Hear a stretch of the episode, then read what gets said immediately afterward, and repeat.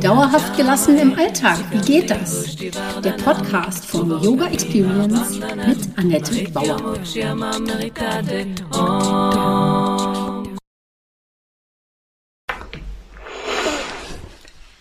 Hallo, ich begrüße dich zur dritten Folge meines, meines Podcasts. Für mich immer noch neu. Ich finde es ganz wundervoll, dass du reinhörst. Heute geht es um ähm, die Challenge, in der wir gerade sind, Fünf-Tage-Challenge zum Thema soziale Regeln des Yoga, was da so die Erkenntnisse der Teilnehmer sind oder wo wir darauf eingehen. Dann, was diese äh, sozialen Regeln, die Yamas für dich tun können und auch was die Niyamas sind. Das sind fünf weitere Regeln, die persönlichen Regeln und dass es dazu einen fünf Wochen Online-Kurs gibt über die persönlichen Regeln des Yoga. Also hör rein, vielleicht ist für dich was dabei. Am Wochenende habe ich äh, Yoga-Videos gedreht mit einer wundervollen Fotografin und äh, offensichtlich Videofilmerin. Das war sehr anstrengend. Ich habe ziemlich einen Muskelkater und, ähm, und mir ist wieder bewusst geworden, wie gut das ähm, ist, sich wieder mal damit auseinanderzusetzen, dass diese Übungen auf der Matte ähm, nicht nur auf der Matte stattfinden, sondern auch in meinem Kopf. Also wozu mache ich das Ganze oder wem möchte ich damit etwas anbieten? Du darfst gespannt sein, was davon als Imagefilm auf meiner Webseite landet. Das wird sicherlich demnächst der Fall sein. Das wird sicherlich auch ein lustiges Filmchen. Naja, und natürlich sind diese Übungen gedacht für meinen Online-Kurs und bald auch die Mitgliedschaft, den Yoga-Club, den ich gründen werde, so im Spätsommer. Da werden sie zu sehen sein, allerdings eher so portionchenweise, so dass eben Yoga dauerhaft in deinem Alltag Platz finden kann. Das ist meine große Vision, diese yogischen Prinzipien zu vereinfachen und herunterzubrechen auf machbare Häppchen. Und in diesem Sinne haben wir auch am Samstag in, mit der Yoga Challenge zu den Yamas, den sozialen Regeln des Yoga, begonnen. Wir schauen da fünf Tage auf Gewaltlosigkeit, Wahrhaftigkeit, Nichtstehlen und Bewusstsein. Und heute am letzten Tag, am Mittwoch, geht es nochmal um die Frage, was ist genug? Die Erkenntnisse der Teilnehmenden sind meiner Meinung nach erstaunlich. Was passiert, wenn man Yoga übt? Dazu haben sich die Leute Gedanken gemacht oder sich selbst mal einfach beobachtet. Und was empfinden denn eigentlich Yogis dabei? Und die Idee ist natürlich, der Geist kann sich beruhigen, weil man gar nicht an etwas anderes denken kann, weil man gerade diese Übungen macht. Aber es müssen gar nicht nur diese Übungen sein. Es geht eben auch im Yoga, und das ist ja ein zentraler Punkt, um den Atem. Wenn du dich darauf konzentrierst, kannst du runterkommen. Das kannst du gern gleich auch mal ausprobieren. Setz dich, wenn es geht, aufrecht hin und atme vollständig aus. Und das machst du so drei bis sieben Mal und spürst dann auch so die Wirkung auf dich. Wenn du nur gerade Auto fährst, ist das vielleicht jetzt nicht gerade deine Übung. Aber wenn du in der Mittagspause um den Block gehst und dich auf eine Bank setzt und einfach mal ein paar Atemzüge dich nur auf deinen Atem konzentrierst, was passiert dann dabei? Ja, am zweiten Tag ging es dann um Wahrhaftigkeit und wo äh, überall verhalten wir uns vielleicht auch nicht aufrichtig. Muss ich vielleicht der Kollegin sagen, dass ihr T-Shirt die falsche Farbe hat oder bemühe ich eine Notlüge? Und äh, in diesem Sinne habe ich auch mal ein paar Statistiken angeschaut. Das, da habe ich gefunden, dass 58 Prozent der Deutschen täglich lügen Interessanterweise aber am meisten bei Bekannten und beim Partner. Also gar nicht jetzt woanders, bei fremden Leuten oder Nachbarn oder so oder beim Chef, sondern bei Bekannten und Partnern wird am meisten gelogen. Das hätte ich nicht gedacht. Und wahrhaftig sein bedeutet in erster Linie, sich selbst in den eigenen Bedürfnissen zu erkennen und auch vielleicht mal Nein zu sagen. Also auch da geht es um Abgrenzung vielleicht. Also das alles beinhaltet auch Wahrhaftigkeit. Das nächste Thema ist dann Stehlen und die Überlegung, was kann man denn alles stehlen? Was kann einem selbst gestohlen werden? Was kann man anderen wegnehmen? Also nicht nur Dinge können geklaut werden oder Steuern hinterzogen werden, sondern man kann auch jemandem die Zeit rauben oder indem ich sehr viele Nahrungsmittel jede Woche wegschmeiße, weil sie im Kühlschrank vergammeln, ist doch die Überlegung, warum tue ich denn das? Kann ich damit jemanden etwas wegnehmen?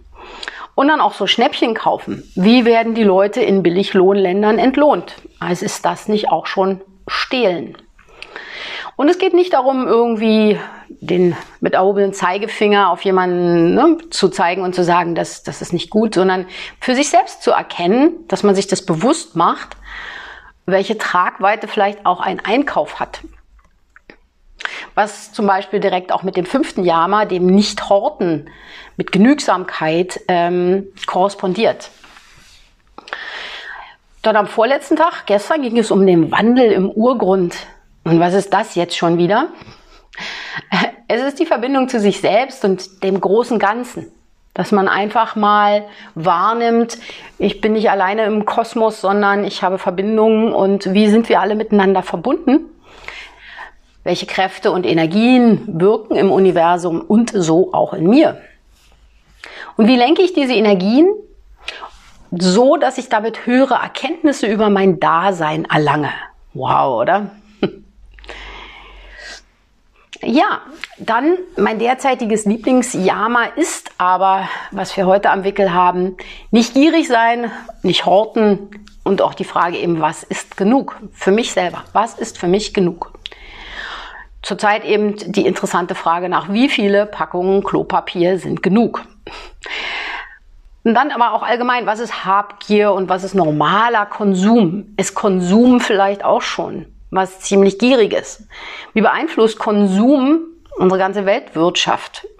Ich meine, wir werden getragen vom, äh, ne, von unserem Konsum und haben diesen Lebensstandard. Aber was, wie wirkt sich das eigentlich weiter gedacht aus? Auch hier, ne, für Leute in Billiglohnländern zum Beispiel oder für die Abholzung des Regenwaldes. Also man kann global denken, wenn das zu groß ist für dich, fang einfach bei dir selber ein. Und darum geht's im Yoga, bei sich selber anfangen guck in deinen Kühlschrank oder in deinen Kleiderschrank. Und da eben auch zu gucken, ist es Gewohnheit, können wir da hinschauen, was wir wirklich brauchen, was ist genug. Und dazu gehört natürlich dann auch Aufräumen und Ausmisten. Das dient ja dazu, sich alles nochmal anzuschauen und frei nach Marie Kondo zu sagen, does it spark joy? Macht das mich glücklich? Und wenn es dich nicht glücklich macht, dann gib es weg. Wann immer du etwas einkaufst, fragst du dich dann natürlich auch, wenn du schön ausgemistet hast und alles gerade ein bisschen klarer in deiner Wohnung oder in deinem Keller oder sonst wo geworden ist, wenn ich mir dieses neue Stück kaufen möchte, wie lange macht es mich wirklich glücklich? Wo bewahre ich es dann auf und wie pflege ich den neuen Besitz? Das heißt also auch, wie viel Raum, Zeit und Geld muss ich investieren, um dieses Ding zu pflegen? Und auch die Frage, was passiert hinterher damit? Wie entsorge ich das und was, hm, welche Auswirkungen hat das vielleicht für die Umwelt? Also klein angefangen im Kleiderschrank oder in der Schublade hin zu großen Themen, ja, dass man das einfach mal ein bisschen aus einer anderen Warte sieht, aus, von der Metaebene von mir aus. Und dann, ähm, also diese fünf Themen sind die Grundlage, um im Außenraum Frieden, Ruhe zu schaffen um dann überhaupt erst nach innen gehen zu können. Also diese innere Arbeit, die wir eigentlich auch so mit Yoga verbinden, die findet eigentlich doch dann erst mit den fünf persönlichen Regeln statt, also mit den Niyamas. Die Yamas sind also die Angebote hinzuschauen und wertschätzend mit sich und der Umwelt umzugehen. Und die Niyamas, also diese persönlichen Regeln, sind Angebote, zufriedener im Innern zu werden. Also Frieden im Außen, Frieden im Innern und Zufriedenheit und Glück entstehen durch Unterscheidungsfähigkeit.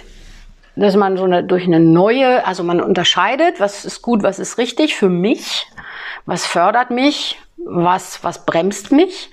Und diese neu gewonnene Klarheit aus dieser Unterscheidungsfähigkeit hilft dem Erkennen, wie die Gesamtzusammenhänge sind, wie so mein gesamtes Dasein gemeint ist, wie ich gemeint bin.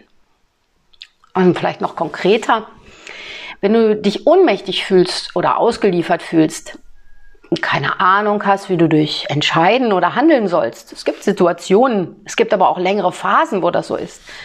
dann geben dir die Niyamas ähm, einen Ansatzpunkt und einen Einstieg. Sie zeigen dir, wie du wieder handlungsfähig wirst. Und das aber auch nicht nur jetzt im Moment, sondern auch für jede, wirklich jede zukünftige Herausforderung. Die Niyamas erhelle ich dir aber gerne in meinem nächsten Podcast, nächste Woche Mittwoch. Und wenn du tiefer gehen möchtest, startet am nächsten Montag mein Online-Kurs zu diesen persönlichen Regeln. Er geht über fünf Wochen und du erhältst Werkzeuge, die deinen Alltag strukturieren und dir helfen, Klarheit, also so Licht ins Dunkel zu bringen. Mach mit, ich stelle dir den Link zur Anmeldung in diese Pod Podcast-Beschreibung. Und ansonsten wünsche ich dir erstmal einen ganz wundervollen Tag und ja, genieße diesen Frühsommertag und gib auf dich acht. Das war Dauerhaft gelassen. Wie geht das? Der Yoga Experience Podcast mit Annette Bauer. Wenn du mehr davon in deinem Alltag einbauen möchtest, abonniere gerne meinen Podcast.